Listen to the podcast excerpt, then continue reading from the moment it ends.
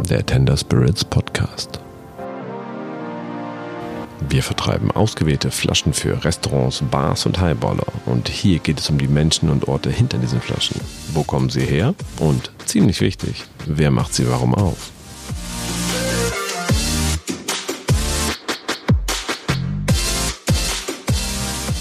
Willkommen zurück zum Tender Spirits Podcast. Heute war ich so, eine, so ein richtiger Ökotyp, so eine kleine Biozecke. Aber ganz geil. Eigentlich ein geiler Typ. Denn heute habe ich die Dwersteg-Destillerie besucht. Die besuche ich ziemlich oft, äh, denn ich kenne die beiden Inhaber ziemlich gut. Das ist einmal die Monika und der Ludke. Und äh, die machen das seit gut 40 Jahren. Irgendwann haben sie äh, aus der Familie den Betrieb übernommen. Äh, den Betrieb gibt es seit 1882. Das ist ein sehr alter Familienbetrieb. Vor 40 Jahren haben die beiden das übernommen und seit gut 25 Jahren machen sie Biospiritosen. Völlig absurd, wenn man 25 Jahre zurückdenkt. Ähm, völlig interessant. Sehr mutig. Und äh, Ludger würde sagen, das ist die älteste Biospirituosen, äh, Entschuldigung, die älteste Biodestille der Welt. Monika würde sagen, das stimmt nicht. Dazu nachher mehr im Podcast. Monika ist einfach sehr bescheiden. I like. Und ja, die beiden habe ich besucht, weil ich glaube ganz sicher, äh, und wir bei Tender Spirits glauben ganz sicher, und dazu kommt in Zukunft noch ein bisschen mehr, dass es sehr wichtig ist, natürlich zu wissen, wer hinter den Produkten steht, dass es sehr wichtig ist zu wissen, wie die Produkte hergestellt werden, dass es sehr wichtig ist, dass man den Personen vertrauen kann, sozusagen was drin ist und dass wir, glaube ich, glaube aber auch an sowas wie äh, sowas wie Organic Spirits, also auch so eine Art Label, einfach sicher zu gehen, dass die Zutaten und die, zu, die ganzen Inhaltsstoffe einfach äh, kontrolliert angebaut wurden und nachhaltig. Und ich glaube, das wird sehr wichtig und das ist kein Trend, sondern das wird sozusagen immer wichtiger. Einfach, das, das ist nicht kurzfristig. Ich glaube, das merkt man mittlerweile beim Wein und das wird bei Spirituosen genauso. Und das finde ich sehr gut und deswegen freue ich mich, dass wir schon seit einiger Zeit mit der Dwestik Distillerie sozusagen gut befreundet sind und äh, auch jetzt zusammenarbeiten. Und wir vertreiben Mo Gin. Mo Organic Gin. Eine saukoole Flasche. Und äh, kann man mittlerweile über Tender Spirits beziehen für Händler und Gastronomen und äh, Endverbraucher können es natürlich gerne bestellen. Ich glaube, die Weinquelle hat es jetzt eingelistet und ein paar mehr. Geht also langsam los. Wir freuen uns. Und ja, ähm, ich nehme Sie mit auf eine Reise in die Welt von Monika und Ludger, die seit 40 Jahren diesen Familienbetrieb machen und seit 25 Jahren äh, Organic Spirits. Und ich finde, es sind ein paar ganz tolle Punkte in dem Gespräch so einfach mal zu, zu Sprache gekommen. Und mich fesselt das Thema sehr. Und ich bin super froh. Also ich mache mit den beiden im Moment sehr, sehr viel. Wir forschen da an ein paar Richtungen und planen ein paar neue Projekte und äh, das, ich bin sehr, sehr happy und ich glaube, es ist ein, ja, um es mit Ludgers Worten zu sagen, die älteste Biodistille der Welt. Wer weiß. Also viel Spaß jetzt und äh, bis dahin.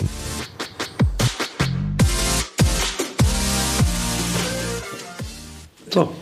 Du schneidest das ja auch zusammen. Ne? Das wünschst du dir, Lukas. Das, ja, das weil ich spreche so, ich sprech so West, Münsterländisch, Westfälisch unrein. Vor ja, genau. Dingen, wir, das ist hier mit Eierlikör. Genau so stellen wir uns den Tender Spritz Podcast vor. Weißt du, ein bisschen Dirty Talk hier. Du nennst das, wie nennst du das? Münsterländisch, wie heißt das? Unrein. unrein. Münsterländisch unrein. Also, man hört schon, wir sind im äh, Münsterland. Nee, wo sind wir? In Westfalen oder Münsterland? Wo ist das hier technisch gesagt? Im tiefsten schwarzen Münsterland sind wir. Im tiefsten schwarzen Münsterland. Gerade sind wir in Münster, aber eben waren wir in äh, Steinfurt. Steinfurt. Äh, eben waren wir noch in der Dwersteg-Distillerie. Und zwar war ich da mit Monika, die sitzt jetzt zu meiner Rechten, und Ludger. Und die beiden sind die Gesichter hinter der. Darf man das so sagen? Ja, ne? Hinter der, ja. Das kann man so sagen, oder? Wir kennen uns schon jetzt doch schon ein paar Jahre. Das war ganz lustig. Ich glaube, wir haben uns kennengelernt. Ich habe irgendwann mal über einen gemeinsamen Bekannten in Hamburg euren Mojin in die Bar aufgenommen, weil ich den irgendwie, der sah lustig aus, der Bekannte war auch lustig. Ich dachte, was spricht der Spar? War alles gut, Geschmack war gut, Preis war gut, her damit. Und dann hatte ich einen Fotografen von der New York Times im Lillion, der hat das fotografiert und hat seinen Sohn aus, aus New York dich angerufen und gesagt, guck mal, wir sind in der New York Times. War das so? Ja, das war so. Genau, genau so war es. Und wir haben es natürlich wieder nicht erfahren. Ja, fand ich sehr gut. So haben wir uns ein bisschen kennengelernt. Und mittlerweile äh, hat sich unsere Bekanntschaft ein bisschen intensiviert und wir machen ja mittlerweile die Tender Spirits, importieren und vertreiben, wie wir finden, ausgewählte Produkte für Bars und Restaurants und deswegen äh, zum einen machen wir jetzt euren Mojin, über den ich, glaube ich, einfach gerne ein bisschen mal fragen würde, wie ihr den macht. Das ist der Mo Organic Dry Gin. Und ähm, zum anderen, das, da können wir aber vielleicht in ein paar Monaten was zu sagen. Haben wir noch kleine Schweinereien im Programm, die wir so langsam planen. Äh, da sind wir noch nicht ganz mit fertig, aber das wird auch gut. Da freue ich mich schon sehr. Und tatsächlich habe ich über euch beiden ja, äh, ja mich eigentlich erst so ernsthaft über diesen Begriff von, sagt man, Biospiritosen oder organischen? Wie nennt man. Das? Beides, beides also richtig. Ne? Öko, Öko, Öko, also Organic. egal, Organic. Ich finde Organic hört sich so gut an, aber Bio ist auch in Ordnung. Also über den über gute Spirituosen, sozusagen nicht nur in der sondern auch von den ganzen Zutaten. Äh, Klein, fein und international. Sowas, ja. genau. Und dann, wie gesagt, habe ich euch kennengelernt und äh, dann habe ich erstmal gelernt, ihr seid wahrscheinlich, wahrscheinlich, Ludger würde sagen ja, Monika an der bescheidenen Art würde sagen, sind wir uns nicht ganz sicher? So haben wir das schon öfter diskutiert die älteste Bio, die wahrscheinlich älteste Biodistille der Welt. Ludger also ganz sicher. aufgestellt würde ich sagen, sind wir es. weil ich kann das insofern auch behaupten, weil ich viel mehr unterwegs war in der Branche, in der Szene, auch international als Mo. Sie hat mich ja nicht immer begleitet auf den mhm. Reisen. Und von daher, was eine gewisse Grundprofessionalität angeht, glaube ich schon, dass wir zumindest eine der allerersten waren, 1994. Jetzt müssen wir ja kurz einmal erklären, also ihr heißt mit dem Nachnamen, spreche ich es richtig aus, Terite? Terite? Terite, genau. Terite. Weil Dwersteck ist sozusagen alter Familienbetrieb und der kommt, ihr, das ist schon seit 1882. 82. Früher war es, sag mal, eine Münsterländer nah, eine Steinfutter äh, Wacholder Kaderschmiede. Da habt ihr ordentlichen Wacholder Schnaps gemacht, oder? Genau. Das unter anderem, ja. Und Liköre. Leckere Liköre. Liköre und so. Wacholderschnaps war so in der, in der Historie. Äh, ihr, ihr hattet, ihr, ihr hattet, Fabrikation und Wacholderbrenner. Genau, ihr hattet so, so tolle alte Prospekte mal. Ja. Was stand da drauf? Ja, da stand schon. Wacholderbrennerei, Spirituosen und Likörfabrikation. so hieß es ursprünglich. Ja, sehr gut. Und dann habt ihr übernommen und äh, habt dann euch irgendwann entschieden, wann war es, 1994 auf Bio umzustellen. Alles auf Bio umzustellen. Das war jetzt, wenn wir überlegen, 94, 2004, das ist schon ein bisschen her. 25 das ist Jahre. jetzt 25 Jahre. Hey, wir feiern Jubiläum. Ja, wieder vergessen. Was ist denn kaputt? Immer so spezielle Daten vergessen ja. wir einfach. Ne? Und ja. im Anschluss Guck mal, 25 Jahre Biodistiller. Ja, genau. Ja. Und wie kam es dazu? Warum habt ihr euch entschieden, Biodistiller zu werden. Vor allem, ich meine, man muss ja dazu sagen, zu einer Zeit, da wusste ich noch gar nicht, dass Bio gibt, da war ich, wie alt war ich denn da? 19? Da hatte ich noch ganz andere Sorgen. äh, da ist ja schon auch wirklich lange, lange, jetzt ist Bio ja tatsächlich ein bisschen, ich sag mal, allumfänglicher geworden, aber zu der Zeit war es ja wirklich ungewöhnlich. Ja, eigentlich haben wir 1980 angefangen, privat auf Bio umzustellen, mhm. als die Kinder kamen um denen was Gutes anzutun. Und dann kamen ja auch so einige Skandale mit Ei, wo das Ei mit Salmonellen verseucht war. Und dann, da das, der Eierlikör immer mit ein Hauptprodukt war bei Dwersig, haben wir gesagt, den müssten wir doch eigentlich als erstes mal umstellen auf Bio-Eier. Und damit ging das dann los. Und dann so nach und nach haben wir dann gesagt, warum nur den Eierlikör? Da haben wir drei Produkte gemacht aus eine Kaffeecreme, Schokocreme und Eierlikör. Mhm mit einem Label von Naturlandbauern war das damals. Mhm. Und dann irgendwann haben wir gesagt, warum nicht die anderen Produkte auch umstellen. Und mit zusätzlich fair gehandelten Rohstoffen, unter anderem von der GEPA, weil einige Rohstoffe nicht aus einer regionalen Erzeugung und auch Bioerzeugung da waren. Die waren aber dann, gab es dann zu dem Zeitpunkt schon im Bereich Fairtrade. So, und ähm, das war eigentlich so der, Ursprung, dass wir dann gesagt haben, gut, wenn wir die Kombination aus Fairtrade und Bio machen, weil das ja eigentlich einen Sinnzusammenhang ergibt. Also äh, Kleinerzeugung, höhere Qualität, damit sie eine höhere Wertschöpfung haben, ähm, dann hat das für unseren ganzen Zuschnitt der Liköre auch am besten gepasst. Mhm. Aber das war ja, ich meine, ihr habt vor gut 40 Jahren übernommen, glaube ich, ne? Ja. Die ersten 15 Jahre habt ihr halt immer ganz reguläres, äh, wie gesagt, da hast du mir auch erzählt, dass ihr früher viel noch durch die, ich sag mal, Nachbarschaftskneipen und den Wacholder angeboten, wie man das genau. so gemacht hat. Ja, wie man das so das gemacht war das Hauptgeschäft. Ja, ja, das war das Hauptgeschäft. Ja, aber das, ich meine, ich komme ja auch aus, äh, also nicht aus einer Großstadt wie Münster, aber aus Niedersachsen oder Steinfurt ist ja auch ein bisschen Ich bin ja ein bisschen ohne die Klage gekommen. Vielleicht kenne ich deine Mutter noch. Das muss man mal feststellen. Genau. Vielleicht hast du immer noch Hausverbot. das wäre Kann sein, weil ich damals noch etwas anders aussah. Also schwarzen, langen, lockigen Haaren und Bart. Ich nachfragen, aber das, das Interessante ist ja, äh, wieder, ich kenne so eine Region ja und dann stelle ich mir halt vor 25 Jahren vor, wo äh, das ja noch ganz anders aufgestellt war. Einfach, das, da, da, war die Welt ja noch ganz anders. Da gab es noch kein Internet. Also es gab es schon, aber es war noch nicht so bekannt. Und es war ja alles, die Leute waren überhaupt noch nicht so drin in diesem Thema. Ne? Das, die ganzen Informationen. Und plötzlich sagt jemand auf einer sehr lokalen, sehr ländlichen Ebene, wir machen nur noch Bio-Schnaps. Und zu der Zeit war das Wort Bio ja eigentlich, also äh, fast negativ behandelt. Da haben wir immer gesagt, das sind so Ökos und genau. das war ja alles, das waren ja Spinner und so. Also gut, wir haben es schon erst parallel gefahren. Ne? Wir haben ja. noch die normale Spirituose, aber das war das Besondere bei Dwerstig, dass immer alles aus natürlichen Produkten hergestellt ja, wurde. Allein du, das also nie ja aus synthetisch. Ne? Wo du als Mutter ja hier schon versucht hast, einfach nur ich mal, gutes Brot selber ja. zu backen und hast gesagt, ich musste irgendwie Kilometer weit fahren und es gab ja überhaupt keinen Handel oder sowas, ne? mhm. die, die irgendwie solche Produkte zur Verfügung gestellt haben. Aber ich stelle mir den, den Entschluss dann vor 25 Jahren in einer kleinen Stadt als lokaler Hersteller, ihr wart zu der Zeit ja, ja, ja. wie gesagt, das, das Geschäft war ja die umliegende Gaststätte und so, das war ich schon sehr mutig. Also es war ja auch so, dass wir dann von der Spirituose gar nicht mehr leben konnten, weil die Biobranche noch keine Biospirituosen wollte mhm. und die konventionellen Leute uns für verrückt erklärt haben. Das heißt, da hat man ja wirklich, also haben wir eigentlich unsere Existenz gesichert durch Beratung, die ich dann teilweise für andere Unternehmen gemacht habe, im Bereich Im Bereich Bio. Ja. ja, ja, aber dann so sukzessive wurde es ja, immer mehr. Ja. Dann, und dann habt ihr wirklich umgestellt von. Dann haben wir irgendwann komplett alles Konventionelle rausgenommen. Aber auch so von, ich sag mal, von lokal, sondern jetzt seid ihr einfach, äh, also zumindest deutschlandweit natürlich die Produkte, aber auch ja, äh, selbst international. Ja, in, immer noch als Nische, immer ja. sehr kleine Mengen genau, angefragt. Aber interessanterweise hat man im internationalen Geschäft nie diese Akzeptanzprobleme gehabt, gehabt für Bio, weil zum Beispiel in England war immer Bio parallel zum konventionellen Produkt im, im Regal. Weil da ist die Struktur aber auch eine andere gewesen.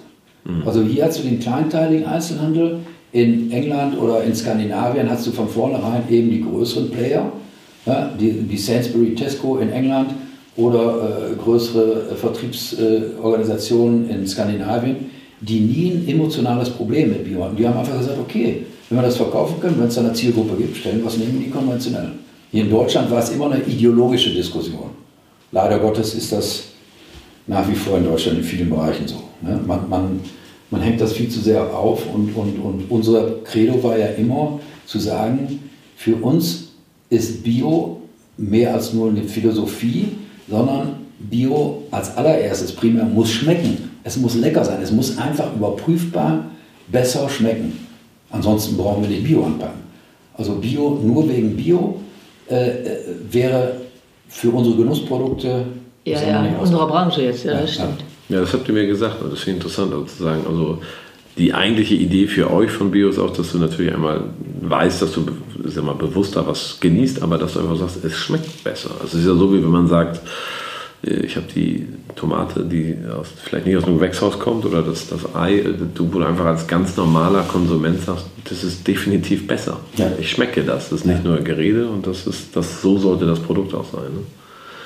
Und in deiner bescheidenen Art sagst du ja, ihr habt den weltbesten Eierlikör. Das schwörst du drauf. Weiß ich, das kann ich auch nicht ausreden. Monika ist auch noch ein bisschen bescheiden, aber äh, das oh, du kannst ja mal sagen, äh, ob du den nicht gut findest oder nicht so gut. Ja, natürlich finde ich den gut. Wir hatten gerade auch internationales Testpublikum, das ist sehr gut angekommen. Wir, hatten, genau, also genau. wir haben den gerade ja auch sehr interessante Leuten serviert und äh, ja. das äh, toll. Ja, nee. Also okay, einmal größenwahnsinnig darf man auch sein. Ja. Okay, das ist, ich finde eine Sache davon immer. Ja, alles gut. ja ich brauche ja immer die, die, die Kompensation zum normalen Alter.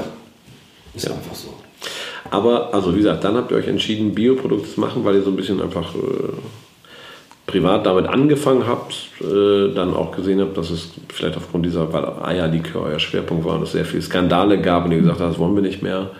Dann seid ihr ein bisschen steinigen Weg gegangen, äh, weil da noch überhaupt kein Markt da war, der sich dafür interessiert hat.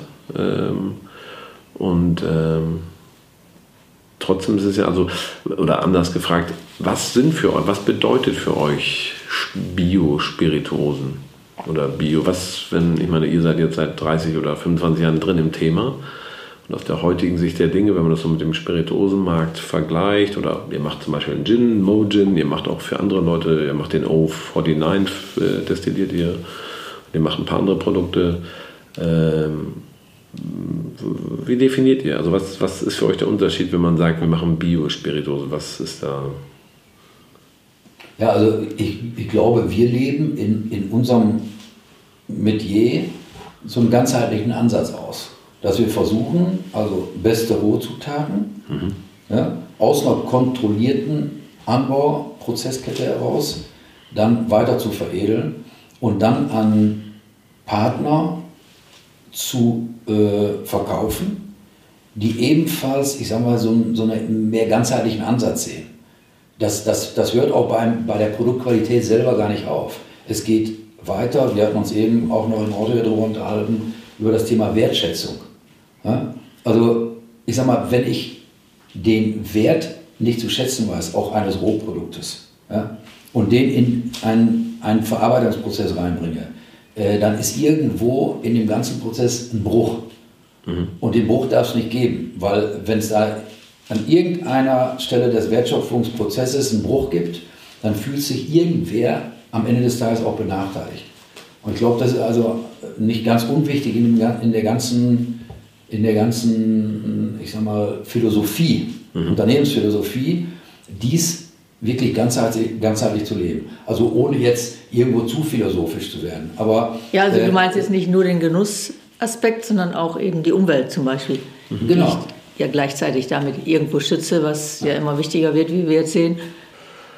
Monika, was denkst du, was sind für dich so Biospirituosen? Wie würdest du sagen, was ist der, wie, wie definiert man Biospirituosen?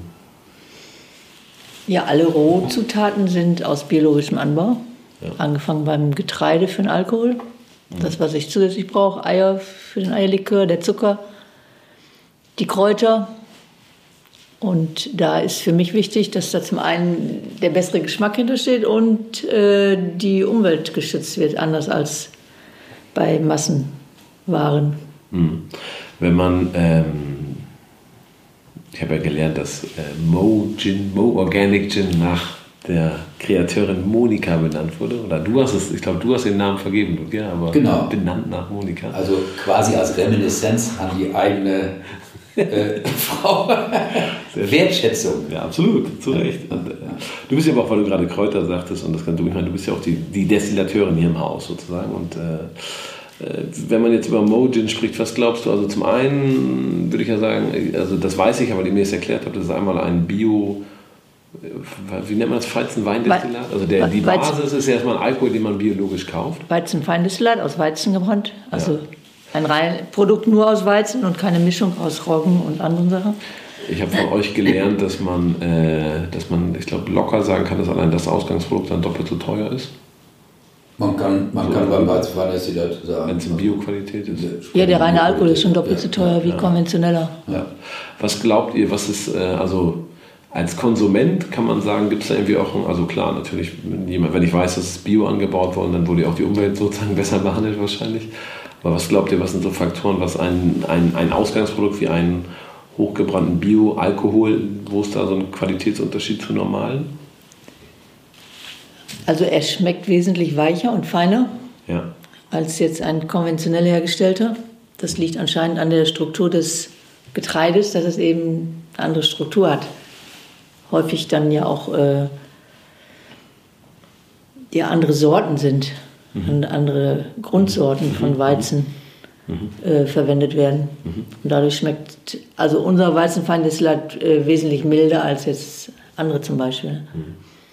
Und dann kommt man ja zu den, ich sag mal, ne, wie wir wissen, wenn man jetzt über Gin redet, werden ja, wie du gerade sagtest, Kräuter, also Botanicals hinzugefügt glaube, bei Mo ist so ein Schwerpunkt Orange Lavendel, wenn ich das richtig habe. Also ja, diese florale Note, die ja. eigentlich auch sehr klassisch ist. Also es ist eine dezente Note und nicht äh, jetzt äh, ein, ein Kraut, was sehr hervorsticht, wie zum Beispiel, es gibt einige, die schmecken sehr stark nach Rosmarin oder mhm. Salbei oder andere Küchenkräuter.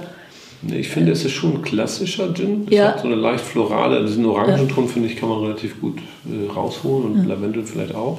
Dadurch auch sehr, sehr fein jetzt im Tonic, wobei ich immer bevor, äh, bevorzuge, den pur zu trinken. Sehr gut. Um den Geschmack wirklich pur zu haben. Ja. Aber, aber auch da ist vielleicht wieder so ein Punkt, der äh, weniger ist mehr. Also eine Reduktion mhm. auf das Wesentliche. Mhm. Wir sprechen nach wie vor ja beim, beim Gin über einen Wacholder.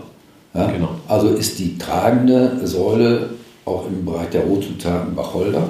Ja. Ne? Äh, und äh, dann eben äh, reduzierte Form von weiteren Botanicals, wie zum Beispiel eben die floralen Noten von, von Orangenblüte oder Lavendel oder auch dann Hopfen, Koriander, also solche, und die dann in einer, einer schönen harmonischen Kombination, äh, dass er dann eben, wie Mo gerade schon sagte, auch ideal pur zu trinken ist oder ganz schlicht on the rocks oder eben mit einem wunderbaren Tonic. Ne? Aber ich finde, er ist nicht, also ist nicht, also ist zwar mild, aber ich finde, er ist kein leicht, also ist nicht so ein ganz flüchtiger Vertreter, weil ich finde, er steht auch schon im Drink. Also, ja, er hat ja auch immerhin 45 Prozent. Ja, genau. Also ich finde, wenn man ihn das so mixt, schmeckt man da darf er auch ein bisschen was dazu. Klein, aber oho, ne? ich verstehe. aber ähm, ähm, ähm, wenn man jetzt so die anderen äh, Botanicals, die alle hinzukommen, wie, wie muss man sowas sehen? Also was ist zum Beispiel der Wacholder in Bioqualität, wo kommt sowas her? Also ich sag mal, die besten Wacholder traditionell äh, kommen überwiegend vom Balkan oder auch Italien, Apennin, wo du eben wirklich auch gravierende ähm, Temperaturunterschiede hast. Also ich sage mal, über Tag äh, sehr heiß, trockene Hitze und dann über Nachts auch durchaus wieder äh, sehr kalt in Höhenlagen. Und äh, also wir beziehen Großteil äh, unserer, unseres Wacholders in der Tat aus den ehemaligen jugoslawischen Gebieten. Also äh, der ganze Balkan, wenn man so will. Mhm. Ich fand es sehr, sehr interessant in den Gesprächen, die ich jetzt so die Tage mit euch hatte äh, dass es in, ich sag mal zum Beispiel, wir haben heute Mittag kurz über Indien geredet, das ist also in, in, in, Ländern, die man tatsächlich manchmal noch, wo man denkt, vielleicht ist noch so ein bisschen Entwicklungsland, was jetzt gar nicht stimmt natürlich, äh, dass da ja manchmal schon extrem viel für äh, Umweltschutz und organischen Anbau gemacht wird und oft die Rohstoffe aus Ländern kommen, wo man gar nicht mit rechnet und denkt, was, wirklich? Und da ist eine garantierte Bioqualität und die sagt, klar, da wird ganz viel gemacht. Ne?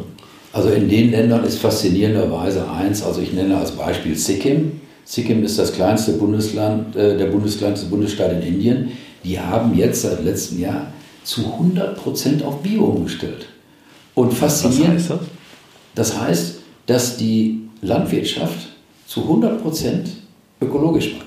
Also es gibt keinen konventionellen Anbau mehr. Kein konventioneller Anbau mehr. Ja. Und das ist, so das ist so faszinierend, dass diese Länder, und, und da wird der Beweis angetreten, dass die Kleinbauern auf 1,5 Hektar circa eine ganze Familie wieder ernähren können. Das war früher hier in Deutschland nicht anders. Wir können sicherlich nicht hier in einem solchen Industrieländern wie Deutschland zurück zu den Ursprüngen von Landwirtschaft in der kleinen Form. Aber wir können zumindest darüber nachdenken, das ist eine allgemeinpolitische Diskussion, darüber nachdenken, dass man auf Dauer hier auf jeden Fall nicht auf einem kleinen Flächenstaat wie Deutschland die ganze Welt mit Schweinefleisch ernähren kann.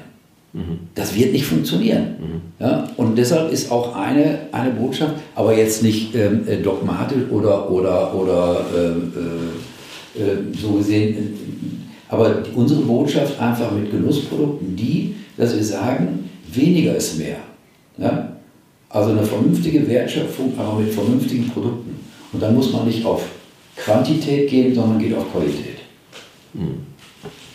Ich meine, ein, äh, wenn man über Bio nachdenkt, das wäre schon interessant, weil wenn, ne, wenn man das so wie ihr das ja macht und wie man ja eigentlich auch sagt, wenn man gute Bio-Siegel hat, bedeutet das ja auch, dass die nicht nur das reine Produkt sehen, sondern ich habe auch von euch gelernt, dass es so teilweise ein bisschen fragwürdig manchmal sein kann. Man kann glaube ich, nach wie vor Bio-Alkohol kaufen, aber der wird dann aus verschimmelten Kartoffeln destilliert und hat trotzdem Stempel oder sowas. Da lachst du. Das ist dein Lieblingsthema. Ja, nein, ist nicht mein Lieblingsthema. Also, ob das jetzt Bio-Kartoffel war, auf jeden Fall äh, habe ich das letztens gehört, dass, oder hatte uns jemand gefragt, ob wir nicht äh, einen Kartoffelschnaps äh, brauchen, äh, verwenden können, weil da liegen noch Kartoffeln rum, die müssten weg. Ja, 20 Tonnen Kartoffeln, Kartoffeln da liegen, Bio-Kartoffeln da liegen, die müssten ja weg. Also das kann es dann nicht sein. Ne? Also, äh Was ich interessant finde, wenn man natürlich darüber nachdenkt, äh, äh, wenn man das im Ganzen sieht, geht es ja auch darum, wo kommt der Rohstoff her und so. Und deswegen aber tatsächlich wahrscheinlich in Deutschland, klar, bei Gin hast du natürlich exotische, teilweise Zitrusfrüchte wachsen nur selten in Steinfurt. Äh, da kannst du nicht viel machen. Aber, nee, die musst du schon woanders kaufen. Ne? Ja, wahrscheinlich schon. Ja. ja. Aber äh, ist das äh, in Deutschland eher schwierig Rohstoffen noch? Oder also ihr kauft natürlich viel. Ich weiß, dass ihr über ein Netzwerk sehr klar, weil es teilweise auch exotische Zutaten sind, natürlich viel ins, ins, ins Ausland geht. Aber also was, was, was, was ich extrem spannend finde, ist, dass wir darüber nachdenken können, die Basisgrundzutaten wie Getreide, alte Sortengetreide, hier wieder reaktivieren können, auch in, in Gegenden, ob das jetzt das Münsterland oder der westfälische Bereich ist oder diese klassischen Kornkammern, Magdeburger Börde oder Soester Börde oder auch Richtung Emsland noch. Oder ähm, äh, also dass wir dann auch Landwirte motivieren, zum Beispiel umzustellen auf Bio und auf alte Sorten wiederzugehen. Mhm. Und dann natürlich, das ist eigentlich das Pendant dazu, in anderen Ländern, wo dann meinetwegen, also mediterraner Bereich, wo traditionelle Südfrüchte wachsen, wo wir, wo wir dann Leute motivieren können, auf exotische Südfrüchte zu gehen. Ich sage jetzt mal als Beispiel Buddhas Hand, ähm, ähm, Yuzu oder Meyers Libon. Sehr gut, sehr gut, sehr gut. Ja, ja absolut. Absolut. Aber äh, was ich interessant finde, ihr macht ja zum einen, äh, einer deiner Pater macht ja mit dem Bier, äh, der Sven macht ja einmal diese, der, da ist ja die Idee vom Friedensreiterbräu, dass man wirklich sagt, wir wollen die alten Getreidesorten äh, wieder hervorheben. Und der, ich, ich konnte den Namen mir gar nicht, das hat er mir heute erklärt, wie die alle heißen. Das ist ja absurde Namen, habe ich noch nie gehört in ja. meinem Leben. Von den Getreidesorten. Ja, ja, ja. mega, mega Faszinierend. Name, ne? Mega Name, ja. Äh, und ähm, und dann hast du ja zum Beispiel auch, ihr habt einen Wodka gemacht, Pax, äh, der formell im Moment gar nicht so, also ein bisschen, äh, das ist ja gerade so eine Änderung in der EU. Ich habe das gleiche Problem, nicht Problem, aber so mit dem Wodka, den, den, den wir aus England holen, Westhal, der macht so Jahrgangsdestillat und die sind einfach von der, von der, wie nennst du das, Gredigkeit nicht hoch genug ja. destilliert worden. Das, die haben sozusagen zu viel Geschmack. Deswegen ja. sagt die EU-Verordnung, ah, eigentlich ja. soll es kein Wodka, ihr müsst das anders nennen. Also witzigerweise hatte dann also die äh, zuständige äh, Beauftragte von der Lebensmittelkontrolle äh, hat dann gesagt, also in dem Tasting, der wäre bei allen, die dann also die Geschmacksproben genommen haben, wunderbar angekommen, aber er hätte zu viel Eigengeschmack. Ja? Also müssen wir das, laut EU-Verordnung musste er neutral, so neutral wie möglich schmecken. So, und äh, naja, müssen wir uns dann was einfallen lassen, wie wir es dann zukünftig deklarieren. Weil ich glaube, äh, äh, man braucht mit Behörden äh, und Bürokraten nicht darüber über, über Genuss und nee, über Geschmack nicht vorgeschrieben ist vorgeschrieben, ne? Können ja, auch nicht setzen. Vorschrift ist Vorschrift. Ja. Aber glaubt ihr, dass das zum Beispiel, äh, wäre es dann technisch gesehen wieder ein Korn? Wäre das so eine, ich finde ja immer so, es gibt ja im Moment so viele Bemühungen für Korn und ich finde die alle so teilweise nicht so ganz wir Interessant, aber diese, nennen, diese Idee aus so aus wirklich alten Trauben, äh, Entschuldigung, sage ich schon Trauben, bin beim aus alten Getreidesorten äh, wieder äh, so Brände zu machen, fand ich schon interessant. Also wie gesagt, wenn man sie auch nicht mehr Wodka nennen darf jetzt, aber ist schon toll. Ja, dann kann man sie ja Kornbrand nennen. Ja. ja. Oder Brand aus alten Getreidesorten. Ja. Da muss man einfach sehen, äh, dazu gehört natürlich auch äh, mehr als nur das Produkt dann äh, zu machen, sondern es braucht auch einen Markt. Also ich habe, glaube ich, obwohl wir keine Kornbrennerei, landwirtschaftlicher Betrieb ja nie waren, habe ich vor vielen, vielen Jahren immer schon die Bemühungen der damals noch vorhandenen Kornbrenner mit unterstützt, Korn noch wieder, sagen wir mal, zu dem auch vom Image zu machen, äh, äh, wie es es eigentlich verdient hätte. Ja? Getreidealkohol, weil, ähm, aber das ist, ich sage jetzt mal, Perlen vor die Säure, äh, aus einem ganz einfachen Grunde weil du nie vermeiden wirst, dass Massenhersteller einfach dieses Gabico-Thema permanent besetzen. 3,99 Dauer Niedrigpreis im Supermarkt. Also da kann man nur. Was heißt Gabico? Ganz billiger Korn. So. ich war nicht ganz drin im Thema. Und äh, äh, da sitzen, setzen unsere Bemühungen oder unsere Energien auch nicht mehr ein. Also wir setzen unsere Energien, die uns noch in dem zunehmenden Alter bleiben, äh, lieber dann für Produkte ein, wo auch, ich sage mal, die Qualität eigentlich von jedem klar herauszuschmecken ist. Mhm. Also wenn man jetzt meinetwegen ein Mainstream-Produkt nimmt und gegen ein, ein Nischenprodukt, also manufakturmäßig hergestellt, ich sage mal als Beispiel ein Orangenlikör, äh, bekannte Markenprofile setzt, die 100.000 oder Millionen Absatz äh, haben und dann meinetwegen unseren Orangenlikör dagegen testet. Ich fand deine Geschichte ganz charmant mit eurem Orangenlikör von den Einkäufern von der asiatischen Hotelgruppe. Das ist eine nette Geschichte, ne? Ja. Ist, ist belegt und, und ähm, das war ja früher für kleine Unternehmen nie möglich, ich sage mal, äh, weltweit zu verkaufen.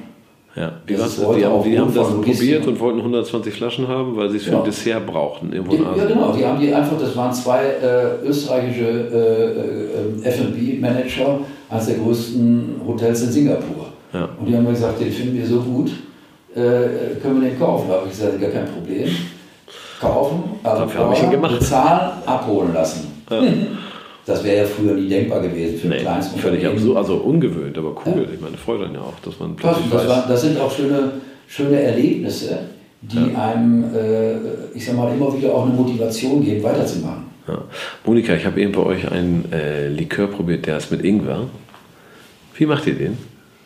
Also ich will nicht ganz genau wissen, dass ich ihn nachmachen kann, aber was ist drin? Weil ich fand das sehr interessant. Ja, der ist mal nicht mit Weizenfeindestillat, sondern auf Basis von Weindestillat. Ja. Hat dadurch schon eben die leichte Weinbrandnote ja. und dann kein Zucker drin, sondern nur Honig. Was nur Akazienhonig. Und dann, wie, und dann habt ihr frischen Ingwer. Und dann setzen wir ein Ingwermazerat an, ja. sodass der Alkohol. Ich habe hab heute von dir gelernt, dass es sehr darauf ankommt, wo der Ingwer herkommt. Dass sie aus den verschiedenen Ländern sehr unterschiedlich ja. sind. Ne? Ja, die haben unterschiedliche Geschmacksnoten. Der eine ist etwas schärfer, ja. die anderen sind weniger scharf. Also witzigerweise sind die afrikanischen äh, Ingwer überwiegend aus Uganda äh, mit erheblich mehr Schärfe als zum Beispiel Ingwer aus Brasilien. Ja, Wahnsinn. Also, äh, andere Sorten, äh, anderer Boden. Weil wir als, als Laie, man geht in den Supermarkt und ist ja schon froh, wenn dann Ingwer liegt natürlich mittlerweile in jedem städtischen, dann kauft man den, ist noch nicht aufgefallen. Dass, also klar, logisch, macht ja Sinn. Ja. Ist schon interessant. Ist da auch unterschiedliche Sorten gibt. Weil was ich, also ich habe ja eben, wir haben den ja probiert, ich habe die Flasche gemobst. Also mit, mit Ansage, liefern wir mal, nehme ich gleich mit nach Hamburg. Weil das, da muss ich von der Mobster. Genau, der Mobster. Weil das fand ich tatsächlich, das ist eigentlich ein Bottled Cocktail. Es gibt einen weltberühmten Cocktail, äh, also einen neuen Klassiker, das ist der Penicillin-Cocktail. Und der geht um dieses Ingwer-Honig. Und als ich das probiert habe von euch, weil dieser, dieser Ingwer-Likör ja so scharf ist, aber toll, so elegant scharf. Und dann diesen Honigton äh, da, da schwöre ich, muss noch ein bisschen Scotch rein und einen Tropfen Zitrone und dann wollen wir das nicht mehr aus der Hand geben. Das probiere ich gleich in Hamburg, wenn ich ankomme. Dann da bin ich sehr gespannt. Also wir empfehlen, vielleicht heißt er deswegen Penicillin-Cocktail, wir empfehlen ja jedem, der jetzt ja. Husten hat, abends vorm Schlafengehen ein Gläschen Ingwerlikör. Ja. Dann braucht man kein, kein Penicillin mehr. Ja, absolut.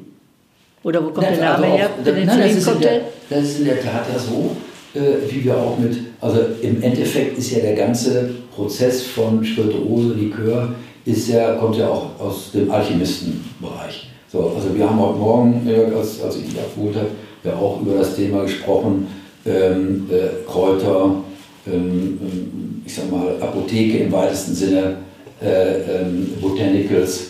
Äh, wenn man es in der richtigen Dosierung macht, denk an Wermut. Ja, Wermut ist Verbum Absinthum, geht aufs zentrale Nervensystem, beruhigt. Drückst du dir zu viel rein, läufst du drei Tage äh, ohne Schla in Schlaf zu kommen um die Häuser, äh, nimmst du die richtige Dosierung, schläfst du gut und fühlst dich gut. Ja, und bei, bei, ich sag mal, dem äh, ähm, ähm, Ingwer ist es zum Beispiel in der Tat so, dass äh, wenn du das Gefühl hast, dich springt so eine Grippe an, dann nimmst du dir wirklich ein Gläschen und nicht zwei, sondern eins und packst dich dann ins Bett. Mhm. So, und dann stehst du an und morgen auf, bist fit. in der Regel funktioniert. Wir haben schon mal viel Feedback bekommen. Ich hoffe, dass ich jetzt nicht abgemahnt werde, weil wir. Nee, genau. ich möchte an dieser Stelle darauf hinweisen, dass alkoholische Produkte keinesfalls gesundheitliche äh, Wirkung haben. Ich glaube, das solltest du besser rausschneiden. Nee, alles gut, alles gut. Hier wird nichts rausgeschnitten. Nein, auf keinen Fall. Nee, aber cool. Ähm, äh, aber äh, merkt ihr mittlerweile, dass. Äh, also ich selber merke ja von meiner Seite aus und so merke auch so ein leichtes Interesse. Natürlich, ich finde mittlerweile haben Leute Interesse an Biospirituosen. Finde ich, hört sich immer noch ein bisschen komisch an, Biospirituose. Das hat immer noch so ein bisschen diesen, diesen Öko-Charakter vielleicht. Wir machen das in Neudeutsch und nennen das jetzt Organic, Organic Spirits. Craft darfst du auch nicht sagen. Craft ist durch. Musste, das, das ist auch schon wieder durch. Musste nur noch also bleiben wir bei Organic, Organic Spirits. Ja. Also, ökologische Spirituosen. Ja, also weil ich finde, bei Wein merkt man das mittlerweile, dass dieses, was ja vor Jahren auch noch belächelt wurde, die Naturweine. Und bei Wein hat man ja wirklich, äh, habe ich letztens gerade wieder einen großen Artikel gelesen, diese bis zu 250 Zusatzstoffe, die man in normalen Wein, der halt nicht bio oder nicht, äh, wie nennt man das, äh, also Natur. Ja, konventioneller. Genau, äh, was da alles drin ist. Und ähm, äh, ich glaube, da ist einfach noch eine ganze Menge aufzuholen bei, bei, bei Alkohol. Da ist, glaube ich, immer noch, äh, was die Verordnung auch nicht so zu, also her hervorgeht, aber ist immer noch eine ganze Menge erlaubt. Und ich weiß nur vom Rum, dass Glycerin oder Glyphosat, was denn Glyphosat ist Landwirtschaft, eine Glycerin ist glaube ich drin. Ich verwechsel es gerade.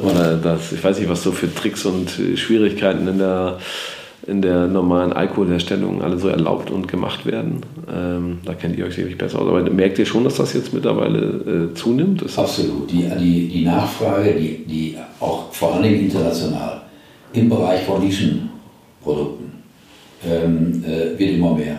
Da ist auch gleichzeitig ein Problem, vor dem wir jetzt stehen, äh, weil äh, man muss ja, ich sag mal, wenn man diese ganze Thematik skalieren will, und das, das, das wollen wir und äh, äh das macht ja auch Sinn, äh, dann brauchen wir äh, da schon Mithilfe.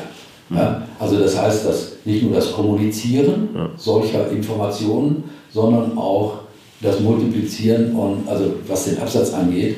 Und weil es ist auch längst aus dieser Ökonische raus. Es, es kommt gerade in den genussorientierten Lifestyle-Bereich rein, weil die Leute, ich sag mal, unter dem Aspekt Genuss ohne Reue ja, äh, daran gehen. Ne? Denn äh, es gibt hier eine Empfehlung, den letzten drin stehen zu lassen. Hast du Podcast gehört? Oder? Tatsächlich. Äh, äh, und äh, oder aber eben von vornherein vernünftige Produkte äh, sich zu besorgen und äh, dann reduzierst du den, ich sage mal, Konsum automatisch auf ein bestimmtes Maß, weil die auch mit einem gewissen Automatismus auch teurer sind.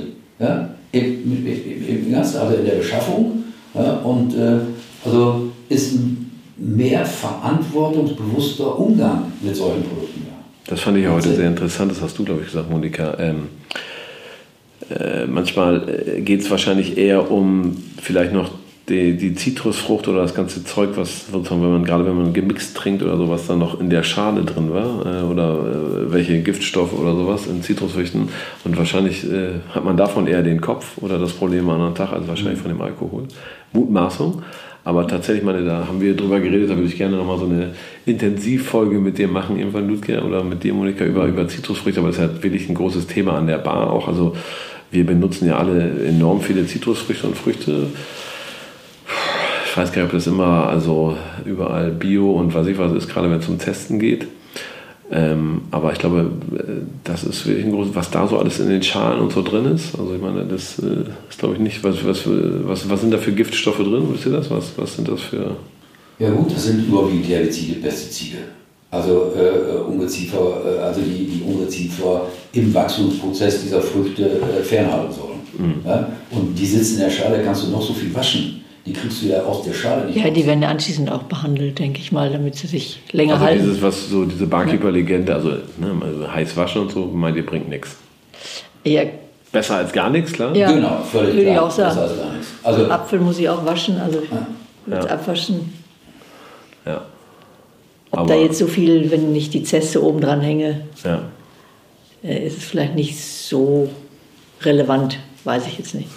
Ja gut, vielleicht bei der Zest nur einmal das Öl, wenn du es natürlich mazerierst und wenn du wirklich so wie ihr ja auch äh, teilweise ja. Äh, Essenzen Wenn ich natürlich dann, die, die äh, Aromastoffe durch Alkohol da rausziehe, dann habe ich natürlich dann habe ich da muss ich schon un unbehandelte Zitronen eigentlich nehmen. Genau.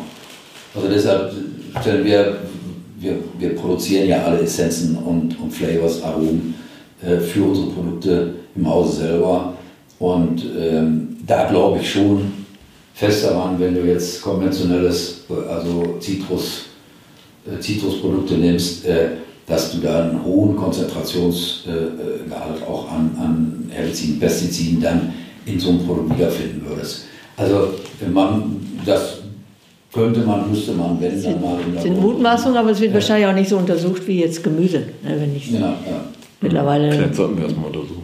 Ne, eine Paprika kaufe oder so, dann. Ja. Gemüse wird ja ständig untersucht, aber ob das jetzt bei Alkohol auch ist, glaube ich nicht, dass da einer hinguckt, ne? ja. was da noch drin ist. Und eure große, also wenn man, ne, ihr macht ja auch viel Likör, und das ist ja so, finde ich, so ein bisschen das andere große Thema, was man auch immer mehr an der Bar merkt und was natürlich im Biobereich sehr interessant wird, ist natürlich, äh, also was wir auch einfach ganz stark merken, ist dieses Thema Zucker. Wo man einfach sagt, wir, äh, der, Gast, der Gast fragt nach dem Motto, ist es gesunder Zucker? Und man sagt, was soll das sein? was, was ist eure Meinung zu Zucker? Also, also was heißt Meinung, aber was ist euer Tipp für, was, was ist der Unterschied zu, was, worauf sollte man achten? Was ist der... Also wenn du ein raffinierten Industriezucker hast, ja. der durch chemische Prozesse raffiniert wird, ist das sicherlich ein extremer Energie- oder Vitaminräuber, ganz klar. Warum sagst du Energieräuber? Weil ja, weil, weil, weil wenn der Körper äh, so ein Produkt zugeführt bekommt, äh, muss er schon zusehen, dass er mit so, einer, mit so einem Produkt fertig wird. Okay. Also das heißt, es erfordert schon äh, viel Körperenergie, um, äh, ja, wie soll man das sagen? Ja, ich weiß nicht, ich denke mal, Zucker ist generell, zu viel Zucker ist generell nicht gesund, aber wenn, dann möchte ich doch lieber einen, der nicht chemisch gereinigt ist, ja, sondern auf ne? natürliche Art und Weise. Ja, und beim Vollrohrzucker ist es ja so, der wird ja gar nicht raffiniert. Der ist also Vollzucker. Zuckerrohr gepresst. Ja, oder äh, gepresst. Und man merkt es auch, er hat eine Süßkraft, aber er ist anders süß. Er ist malzig süß, äh, äh ganz anders aromatisch, hat einen Eigengeschmack. Ich finde, man schmeckt vorher in Likör, weil wenn man sie ja, trinkt, ist es halt ist fein, aber es ist nicht so plump. Ne? Ja. ja, wir versuchen auch die Produkte nicht zu sehr zu süßen, also nicht mehr als nötig. Weil der Geschmack verändert sich mit der Zeit. Dann, wenn man wenig Zucker isst, braucht man nicht mehr so viel Zucker. Das stimmt. Weil da hat sich der Körper dann ein wenig entwöhnt. Ja. Äh, benutzt ihr auch, ich sag mal, äh, neben äh, unbehandelten Zucker, nehmt ihr, bei dem einen Likör weiß ich, ist Honig, Akazienhonig. Äh, schwört ihr auf, auf gibt es also viele alternative Sorten, die auch nicht, ich weiß, dass so in der Bar wird oft Agavensirup benutzt, aber ich weiß, dass das auch manchmal ein bisschen schwierig ist, auch vom, vom, vom Ja, es ist ja häufig so, dass für bestimmte äh, Likörprodukte ähm, kannst du auch keinen Zucker nehmen, der zu viel Eigengeschmack hat. Weil er sonst dann bestimmte Produkteigenschaften überlagert. Bei dem Ingwer gewünscht mit dem Honig, genau. funktioniert gut. Ne? Genau, da funktioniert es hervorragend. Äh, wenn du aber zum Beispiel ähm, äh, beim Schokocreme oder beim Kaffeecreme-Likör kannst du wunderbar einen Vollrohrzucker nehmen. Mhm. Einen Vollrohrzucker kannst du aber beispielsweise beim, ich sage jetzt mal Orangenlikör, nicht gebrauchen, weil der, der, der, die Malzigkeit dann das Feine von der Orange dann wieder äh, äh überlagern würde. Mhm. Also das muss man schon ein bisschen austarieren. Produktabhängig. So. Ja, ja, produktabhängig. Ja, sehr cool. Und Vollrohrzucker im Eierlikör wäre auch nicht passend. nee, ist das so? ja, dann hättest du ja keine schöne goldgelbe Farbe mehr. Ach so, stimmt, verdammt. Ja. Ja. Jetzt, guck mal, ich habe so wenig Ahnung von Eierlikör. Du sollst sie auch probieren und dann weiterempfehlen. Ja, das machen wir, das machen wir. Das machen wir. Ja, super. Also wir freuen uns sehr. Äh, mit eurem Mojin fangen wir an sozusagen. Jetzt äh, vertreiben wir ihn äh, in die Gastronomie und sind sehr gespannt. Also ich glaube, es ist einfach ein ganz großes Thema sein, also immer mehr sein wird, dass man wissen will, was trinken wir da eigentlich, wie, wie beim Essen auch. Ja, auf jeden Fall. Für mich macht das sehr viel Sinn bei dem Gin sozusagen. Und äh, ich bin da sehr gespannt. Wie gesagt, wir haben noch ein paar andere Überlegungen, was wir noch so alles uns überlegt haben für die, für die Bars und Restaurants dieser Welt. Da kommen wir demnächst auch mal mit, bin sehr gespannt. Vielen, vielen Dank. Ich hoffe, ich komme bald wieder hier nach Steinfurt oder Münster. Das hoffen wir, gerne. hoffen wir auch. Und dann, äh, ich, wenn ich noch ein paar äh, ökologische Fachfragen habe, wende ich mich an euch. Dann kommen, da fallen mir noch ein paar zu ein. Also, Immer gerne. Ja, alles klar. Okay, ich sag mal Tschüss. Tschüss. Tschüss.